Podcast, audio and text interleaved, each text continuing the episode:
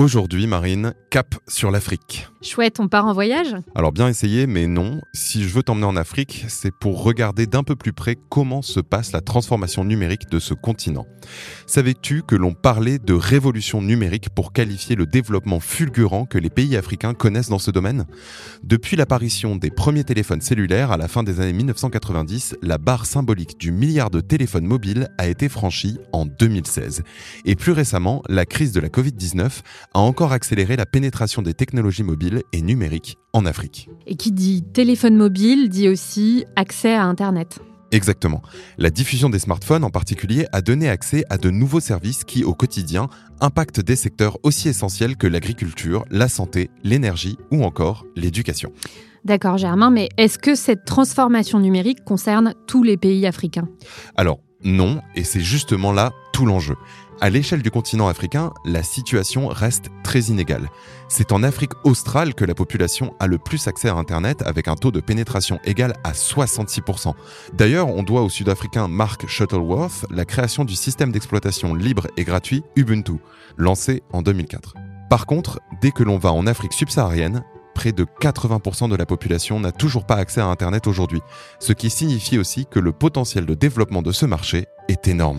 Je vois. Entre révolution et fracture numérique, on dirait bien que la transformation digitale de l'Afrique est marquée par de fortes disparités.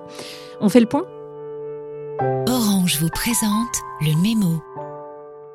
Bonjour Marine. Bonjour Germain. Et bienvenue à toutes et à tous dans le Mémo, le podcast qui décrypte pour vous l'actualité de la société numérique à travers les médias.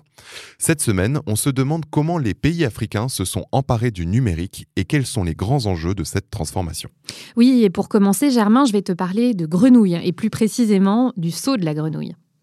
Euh, c'est quoi le rapport entre une grenouille et l'Afrique marine? J'y viens. Selon un article du Financial Times, la diffusion rapide des technologies mobiles et numériques a permis à l'Afrique de faire un vrai bond en avant dans son développement économique. Un bond qui a été comparé au saut d'une grenouille et a donné naissance à la théorie du leapfrogging. En Afrique du Sud et au Nigeria, par exemple, les téléphones portables sont désormais aussi courants qu'aux États-Unis et fournissent un accès à une foule de services numériques. Une grande partie de l'Afrique vit notamment une révolution en matière d'inclusion financière grâce au paiement mobile qui permet à des dizaines de millions de personnes, auparavant non bancarisées, de bénéficier de services financiers. Comme l'a très bien résumé le chercheur Kalestus Jouma, le téléphone mobile dans les mains d'un Africain est devenu le symbole de ce bond en avant. Et cette révolution numérique s'est fortement accélérée au cours des dernières années. Je lis sur le site Vie publique que la diffusion des technologies d'information et de communication en Afrique remonte à la fin des années 1990. Depuis, la téléphonie mobile a connu sur ce continent la progression la plus forte au monde, avec un taux de croissance supérieur à 6% par an selon la GSM Association, l'association qui rassemble les grands acteurs mondiaux des télécommunications. D'ailleurs, plus de la moitié des connexions à Internet en Afrique se font aujourd'hui sur téléphone mobile plutôt que sur ordinateur.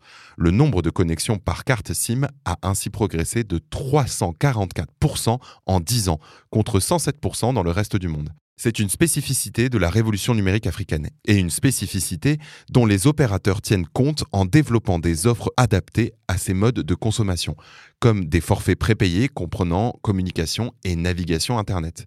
Fun fact, au Nigeria, au Kenya et au Ghana, Google offre même la possibilité d'envoyer des mails sans connexion à Internet, via SMS. Et il ne faut pas perdre de vue que la diffusion des smartphones a aussi ouvert le champ des possibles à toute une génération d'entrepreneurs digitaux.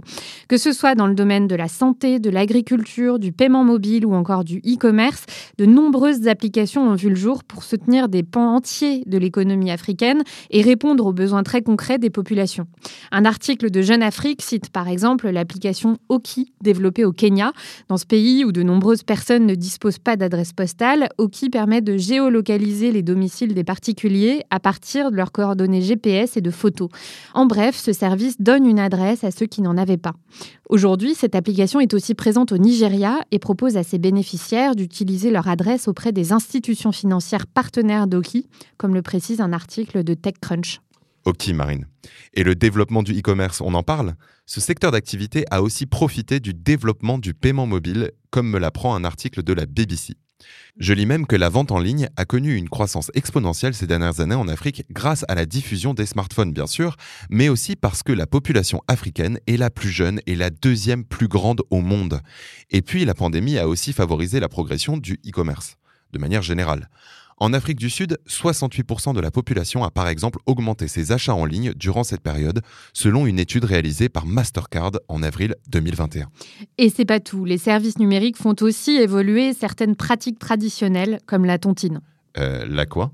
La tontine, tu sais, c'est ce système d'épargne très ancien dans lequel plusieurs personnes mettent en commun de l'argent et empochent à tour de rôle la somme récoltée pour financer leur projet.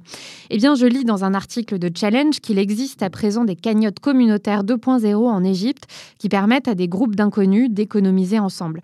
Pour que le système soit égalitaire, chaque épargnant verse le même montant sur une même durée et récolte à la fin une somme identique. Fini les imprévus, MENA, qui épargne via l'application El Gameya apprécie ainsi de recevoir l'argent directement sur son compte et sans retard. On a beaucoup parlé de services financiers, mais la transformation numérique de l'Afrique, ce n'est pas que ça. D'après l'article du Financial Times dont on parlait tout à l'heure, les secteurs de la santé et de l'agriculture connaissent aussi leur lot d'innovation. Au Rwanda, une application propose des consultations médicales en ligne pour rendre plus accessibles les soins à des populations qui vivent parfois à des kilomètres d'un hôpital. Et au Ghana, Cocoa Link fournit des informations aux agriculteurs par SMS, comme des conseils et les prix du marché, pour les aider à augmenter la productivité de leurs exploitations. Le revers de la médaille, c'est que ces innovations sont aussi là pour pallier des problèmes de fond, comme un système de santé défaillant ou le manque de productivité agricole. Et il ne faut pas non plus perdre de vue que l'accès aux services numériques dépend en premier lieu de la couverture réseau. Et là-dessus, tous les États n'en sont pas au même stade. Contrairement aux pays côtiers qui bénéficient de la 4G, je lis dans African Business que près d'un tiers de la population d'Afrique subsaharienne n'est toujours pas connectée. Et cela a des répercussions sur le secteur agricole, justement, qui pourrait être euh, stimulé par l'utilisation de capteurs électroniques, de drones ou d'applis de prévision météorologique.